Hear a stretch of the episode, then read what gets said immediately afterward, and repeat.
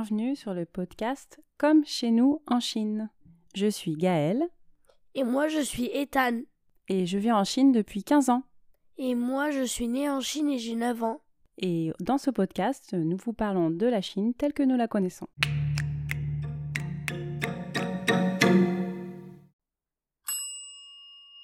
Apéro Dans cet épisode spécial, je reçois Carole. Carole Gabet. Est-ce que tu veux bien te présenter?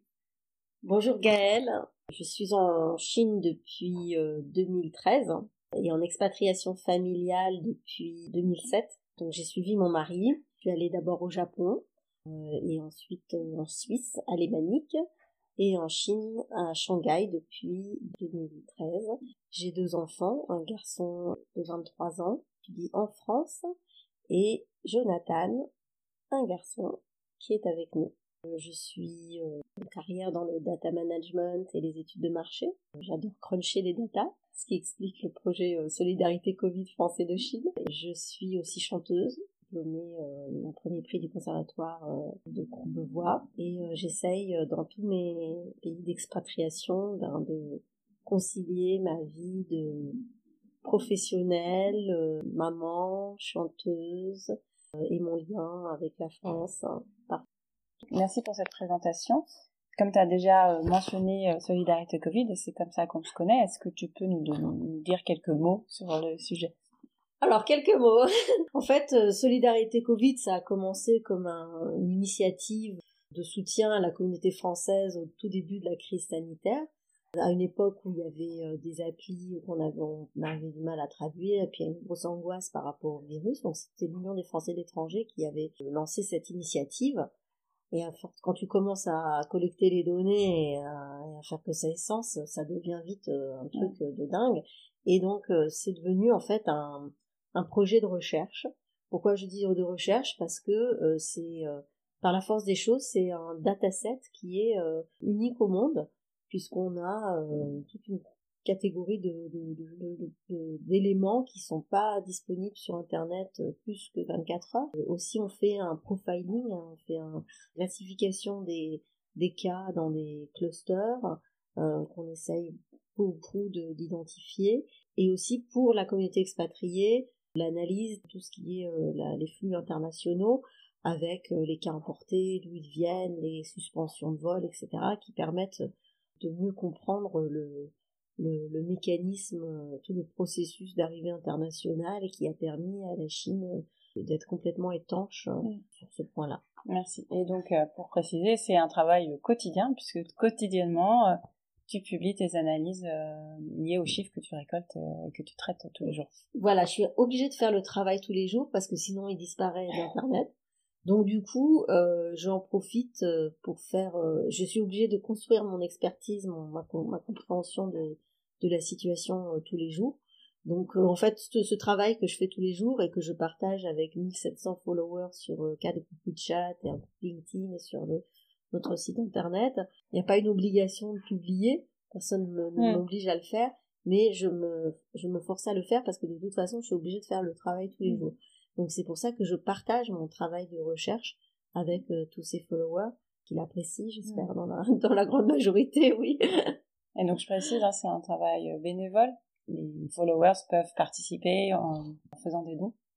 Voilà, c'est un travail bénévole euh, qui cherche à être hébergé un jour dans une université, dans un département d'épidémiologie d'une université, pour comprendre en fait le mécanisme de la de la, de la pandémie, la dynamique de la pandémie dans un contexte de stratégie zéro Covid, ce qui est quand même un fait majeur de la décennie. Mm. Euh, donc c'est un sujet euh, qui devrait intéresser. Maintenant on est en Chine, c'est compliqué, c'est un sujet très très délicat. Donc il y a beaucoup d'intérêt chez les followers. Après pour être euh, vraiment sponsorisé, c'est pas c'est pas un sujet glamour mmh. qui va attirer euh, des sponsors qui ont besoin aussi de faire leur business en dehors de la malgré la zéro covid la seule possibilité de nous aider ici quand vous êtes en Chine c'est de nous, faire des petites donations sur euh, sur le UP en direct euh, même en France il y a une cagnotte Litchi etc voilà mais c'est pas pour ça qu'on le fait mmh. évidemment ça ça ne couvre pas ça ne couvre pas les, les innombrables heures de travail que nous fournissions. Euh, ça couvre même pas euh, l'achat d'un ordinateur qui parfois me, me fait des siennes. Donc ça aide, ça fait plaisir. Et puis c'est vrai que ça aide aussi un petit peu à, à motiver euh, les bénévoles qui m'aident. Bon, toi, Gaëlle, je te remercie. tu fais une toute petite partie. Bah, merci pour cette euh, présentation et puis on va en, prendre, en apprendre un peu plus sur toi, sur ta vie en Chine et puis aussi sûrement sur le projet avec les, les différentes sections qui vont suivre.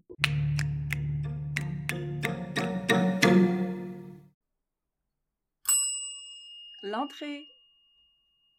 Et donc, dans la première partie, après la présentation, on parle des plats chinois. Donc, est-ce qu'il y a un plat chinois que tu préfères? Alors, il faut savoir que j'ai des interdits alimentaires qui sont pas forcément compatibles avec la cuisine chinoise, plus une euh, aversion pour tout ce qui est épicé. pas compatible. J'ai, j'aime le sucre, hein, comme tout enfant qui se, tout enfant fond de soi. Ce qui est pas très compatible avec la cuisine chinoise. Mais enfin, il y a quand même quelques plats qui, qui sortent du lot, notamment euh, le canard laqué, qui n'est pas de Shanghai, mais de Pékin. mais euh, ça, j'adore. J'adore la cuisine, euh, la cuisine Ouïghour parce que c'est pas épicé, il n'y a pas de corps. Et c'est très loin de la mer, donc il n'y a pas de fruits de mer. Et le canard laqué, t'en as mangé la première fois, t'étais déjà en Chine? Ah non, j'en, j'en mangeais à Paris avec mon papa, il adore aussi le canard laqué, donc on allait chez chez Wong, rue de la Boétie. Je me rappelle que quand papa et quand mes parents sont venus la première fois en Chine, on a cherché euh, longtemps à Shanghai pour vous trouver du canard laqué. Mais on en a trouvé quand même. Il y en a un, je crois, c'est sur le bord du Bund qui était pas mal du tout, enfin assez réputé. Oui, on a fait, euh, ben justement, on avait fait euh, la célébration de Jonathan euh, sur Office Hotel. Et donc on avait commandé le canard laqué dans le restaurant qui s'appelle le Phoenix, je mm. au, Office Hotel là-bas. Et en fait, quand j'étais à Pékin cet, euh, cet été, euh, donc j'ai retrouvé euh, Claire, qui est une, une des personnes qui, qui, qui m'aide. Elle m'a demandé qu'est-ce que qu'est-ce que tu veux manger? J'ai dit le canard laqué. Et donc elle a voulu m'amener dans un super restaurant qui donnait vue sur le sur la, la, la cité interdite, mais c'était complet. Et puis elle m'a emmené dans un routon, dans un truc aussi super bien. Vraiment, on a été euh, traités comme des rois. C'est vrai que alors moi je mange plus de viande, mais mon premier voyage en Chine, j'étais encore carnivore, on va dire. Enfin, je mangeais de tout. Donc j'en ai mangé. J'avoue que j'ai pas été impressionnée par la, le goût de la viande. Mais tout ce qui était, alors, la peau laquée était très ah, bonne. et l'accompagnement, les, les, petites crêpes avec les, les, petits légumes, ça m'a beaucoup plu. Et on aime aussi beaucoup le poulet, tu sais, euh, le poulet de Nanjing, là, jaune. Ah oui. Voilà, coupé avec un peu de sel, comme ça. Ça, ça j'aime beaucoup. Mais c'est vrai que j'ai du mal avec euh, tous les trucs avec les os, euh, la façon dont ils coupent, les baguettes. Euh, bon, j'arrive à manger avec des baguettes, mais euh, c'est cette façon de couper la viande que tu la manges avec les baguettes, ça c'est pas quelque chose que je affectionne particulièrement. je comprends, je comprends. Euh, donc du canard laqué, bah, très bien, on, en connaît un peu plus sur ton, sur ton univers, ta vie en Chine grâce à, grâce à cela. Et euh, on va passer tout de suite à la suite alors.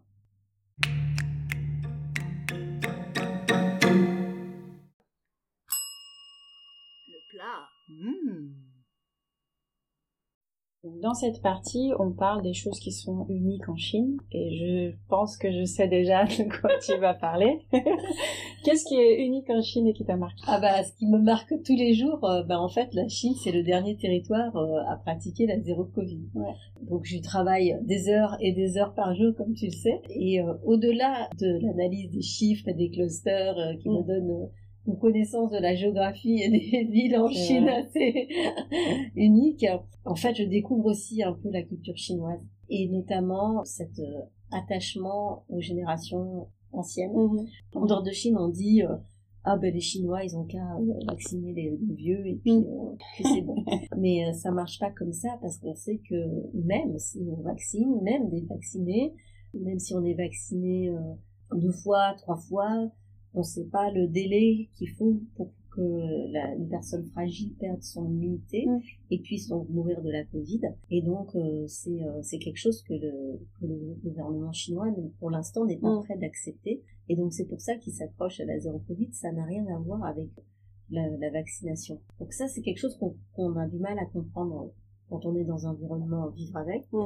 Et la deuxième chose, c'est l'importance du senior dans la vie chinoise, dans la société chinoise. Un, en termes de nombre de personnes, c'est, c'est, on a eu une progression de 45% du nombre de, de, plus de 60 ans entre le, le recensement de 2010 et celui de 2020. C'est énorme. Sur une progression de la population de 20%, c'était plus 45% sur les personnes âgées. Mmh.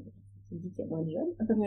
Donc c'est un pays très vieillissant et euh, qui a un poids économique important puisqu'ils adorent euh, voyager, mmh. se retrouver, etc.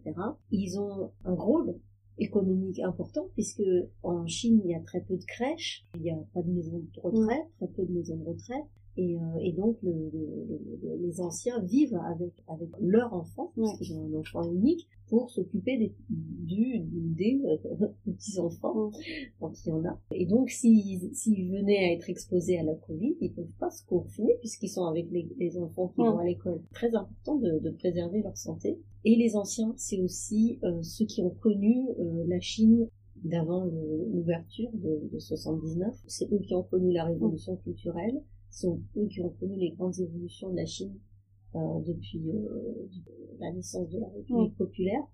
Euh, donc il y a une, mémoire importante.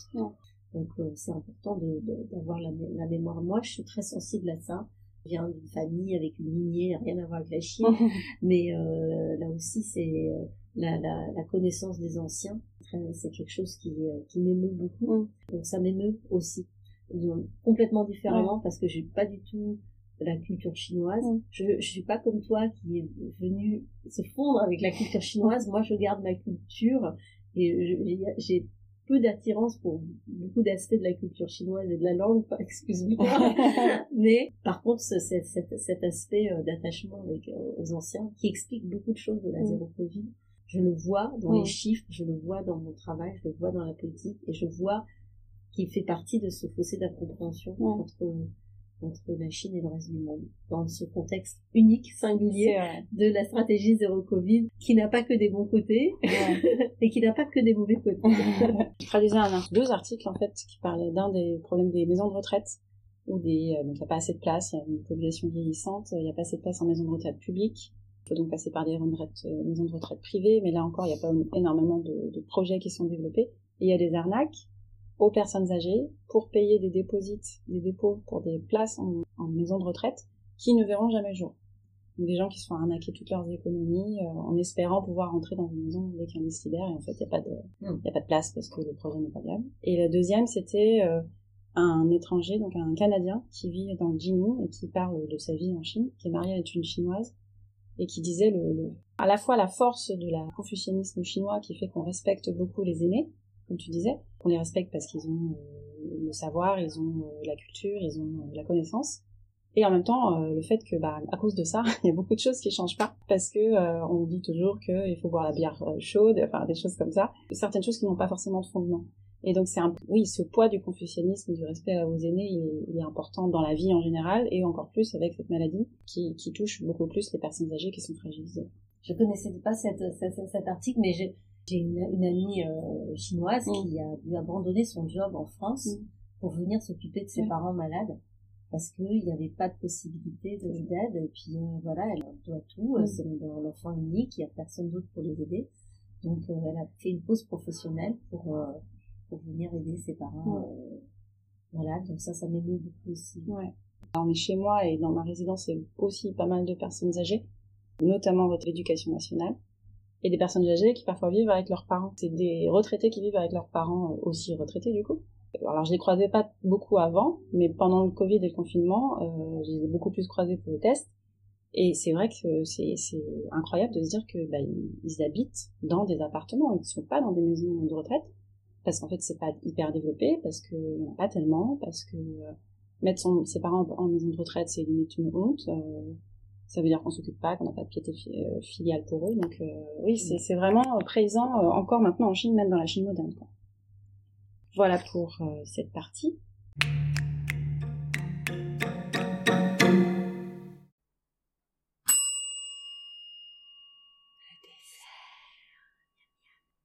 Dans cette partie, on parle des, choses différentes en, Chine par rapport à en France. C'est quelque chose qui t'a marqué durant tes années en Chine Moi, je pense que il y a énormément de différences Mm. entre la, la culture, l'histoire, euh, la nourriture, la musique euh, chinoise et, et européenne, en absolu, même française. Après, il y a de, de l'histoire, il y a ça, ce, ce côté résilient du Mm. peuple chinois, ce côté, euh, bon ben, on encaisse, euh, on écoute, euh, parfois on, on se pose pas plus de questions.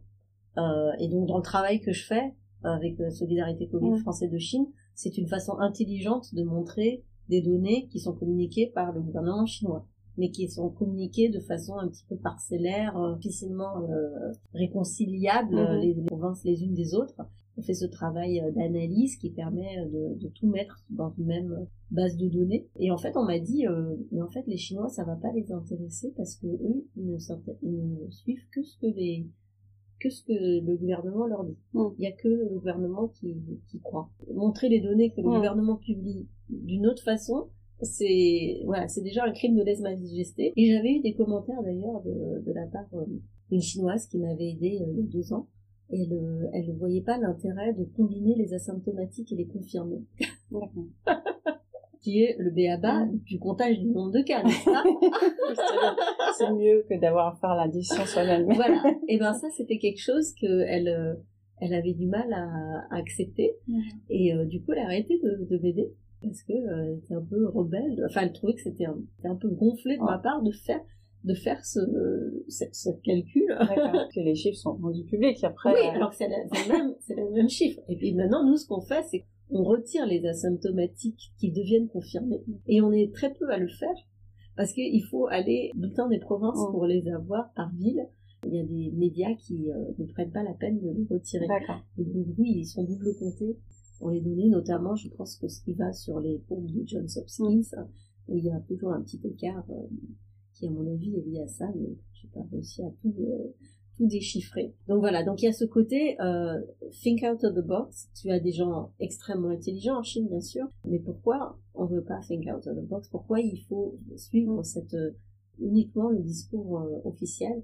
Bon, ça c'est lié à cette culture, cette euh, histoire, cette historique et le type de régime Mm. dans lequel euh, nous vivons.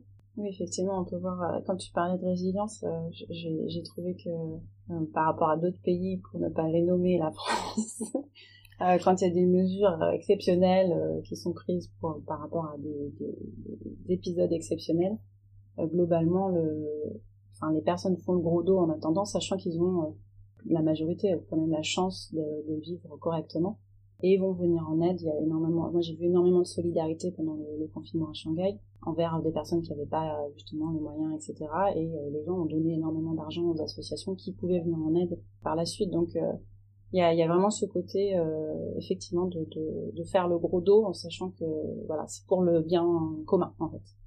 Alors c'est là que je regrette de ne pas parler chinois. Parce que toi, tu as pu avoir des moments exceptionnels avec tes, tes voisins pendant le confinement. Moi, j'étais nez sur le, dans le guidon, à travailler du jour du soir au matin. J'ai manqué tous ces échanges. On a essayé, on a reçu une fois des, des Chinois, parce que mon mari, il adore parler chinois.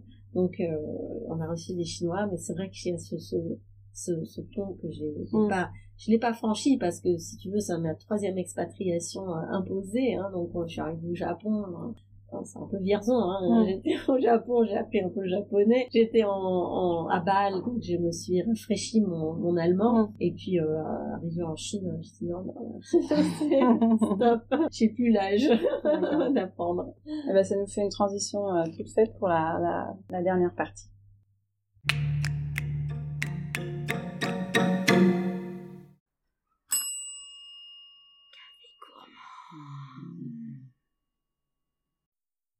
Dans la dernière partie, on parle des, euh, des Chinois qu'on a rencontrés, qui t'ont ému ou une, une rencontre improbable que tu as pu avoir, donc malgré la, la barrière de la langue. Malgré la barrière de la langue, j'ai quand même euh, fait la connaissance de musiciens chinois. Mm. parce que moi, la musique, c'est en moi.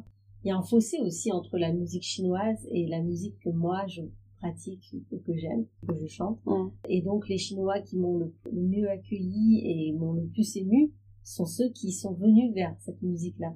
Et notamment, euh, euh, donc des chanteurs d'opéra. Le premier qui m'a accueilli, c'est Shurang, qui est francophone et qui a vécu 9 ans en France, et qui est baryton, et qui aujourd'hui, il enseigne l'opéra occidentale à ses, à ses étudiants. Alors, les débouchés sont un peu limités, euh, surtout en période de Covid, sur euh, la musique occidentale, hein, le western opéra, mais c'est un point fort de toujours bien former ses, ses étudiants à ce qu'ils puissent chanter des œuvres d'opéra occidental et il les envoie en France et en Allemagne, etc.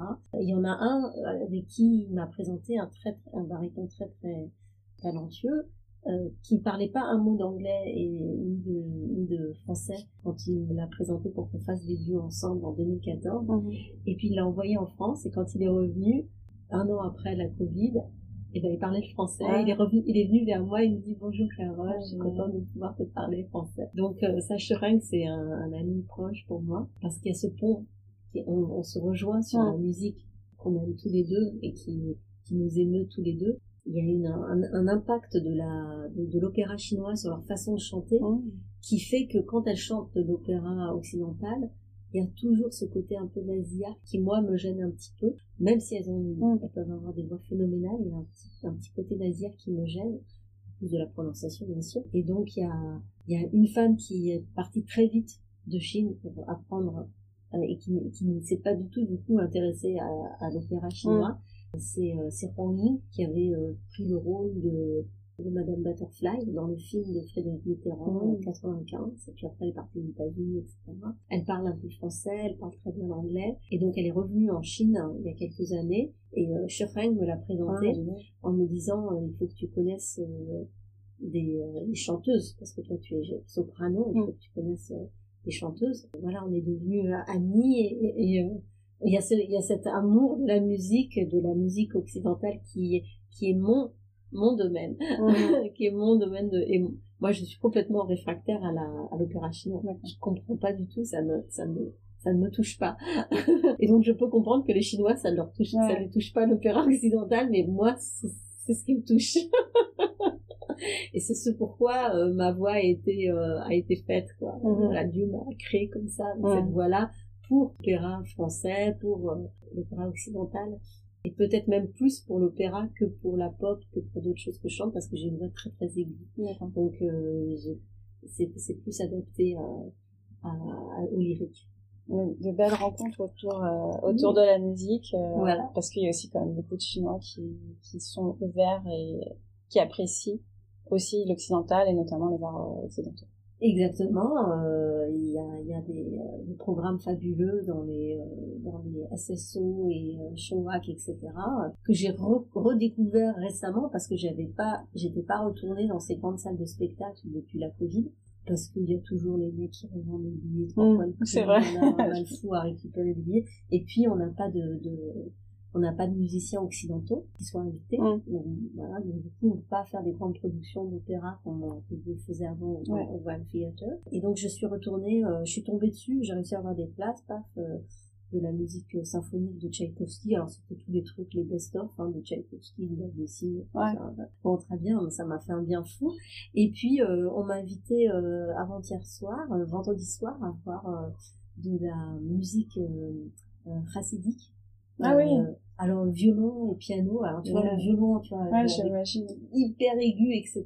Extraordinaire, une femme chinoise, il y avait que des chinois dans la salle, j'étais la seule étrangère. C'était édifiant hein, de voir qu'on écoutait euh, de la musique euh, chassidique Ouais. euh, à Shanghai, Oui. quoi, en plein Covid. des, des fois on a l'impression qu'on est le seul et en fait non et en plus on est enfin on est peut-être le seul euh, étranger du, du coup à connaître mais effectivement il y a, il y a vraiment une ouverture d'esprit euh, à Oui. beaucoup beaucoup de choses de l'Occident Oui. Et en fait, on découvre dans cette euh, à ces soirées. Donc là, j'avais parlé avec une dame euh, chi- chino- chinoise, canadienne, enfin des gens qui parlaient très bien l'anglais. Voilà, c'est des gens, ils sont à, l'affût de de ce- de- de- d'écouter de, la musique occidentale. Mm. Il y a, il y a un manque, hein, c'est sûr. Mm. Il y a un manque parce qu'il y a une bon, les Chinois adorent la France, adorent euh, voilà, donc il y a un, il y a un manque énorme de donc mais il y a des il y a des Chinois qui se mettent à étudier la musique très Mm. tôt et ils font pas que la musique chinoise et les professeurs ont tous été formés à l'étranger. Et donc il, il faut apprendre la musique chinoise Mm. mais aussi apprendre la musique occidentale c'est important. Parfois, ils sont en- envoûtés par cette la Mm. musique occidentale qu'ils vont étudier parce que elle est d'une richesse euh, incroyable. Et donc du coup ils vont se spécialiser là-dedans. Mm. donc tu vois cette jeune femme elle s'était spécialisée dans la musique chassidique alors c'est incroyable. voilà. Incroyable. Mais c'est vrai que je dirais que limite les, les les études euh, en Chine sont quand même, les études supérieures sont quand même un peu plus ouvertes sur l'étranger que peuvent l'être les études en France, où je pense pas qu'en conservatoire on vous apprenne euh, chinois par exemple. Ah non. Voilà. Donc bon après c'est vrai qu'il n'y a, pas vraiment un marché pour ça en, France, mais euh, voilà, ça prouve l'ouverture d'esprit. J'ai appris trois chansons en chinois. Ah ok, merci.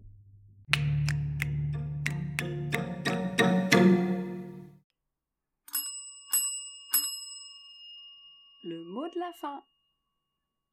En dernière partie, on finit toujours avec Ethan, mais comme il n'est pas là, on fera avec, euh, avec toi le mot de la fin. Le mot de la fin, c'est on, on, attend les jours heureux, les jours prochains où je, je pourrai à nouveau avoir mon projet qui ne me prenne pas 12 heures par jour, comme c'est le cas en ce moment, peut-être 3-4, parce qu'il n'y aura pas beaucoup de cas, et qu'on pourra vivre notre vie culturelle en Chine, ma vie de mm. musicienne en Chine avec des concerts, des, des, spectacles prévus qui n'ont pas le coup près d'être annulés à la dernière mm. minute parce qu'il y a un cas. En fait, retrouver cette, ce côté de moi.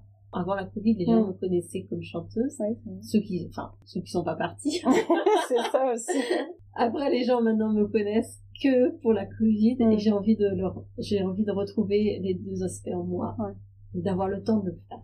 Et donc chanter pour la Covid? Eh bien écoute, je t'invite à écouter euh, une petite chanson que j'ai réécrite, que j'avais réécrite pour un, un, dîner du Rotary il y a, deux, il y a deux ans, euh, sur la sur la musique de, de Paul Naref, la chanson Lettre à France. Et donc j'ai réécrit les paroles avec euh, ce côté euh, euh, voilà, je me languissais mm. de, de, de, mon pays, de mon fils, Ilan. J'invite à écouter cette chanson que j'ai mise sur, notre, sur le site internet je, je, mettrai le lien donc euh, en description, comme ça tout le monde pourrait, pourrait y accéder. Voilà, donc c'était ma petite, petite prose. J'aspire beaucoup à retrouver euh, cette vie. Bah, comme beaucoup, oui, c'est vrai. On est d'accord là-dessus. Euh, merci encore pour cet entretien et euh, pour le travail que tu fais quotidiennement pour Solidarité Covid, en espérant que voilà tes, tes rêves de développement du projet, d'apaisement aussi au niveau des cas se réalisent et puis on, on espère tous. on espère tous. Et puis euh, voilà, merci pour ton pour, ce partage. Merci Gaëlle. Et on se retrouve euh, ben, normalement dans deux semaines.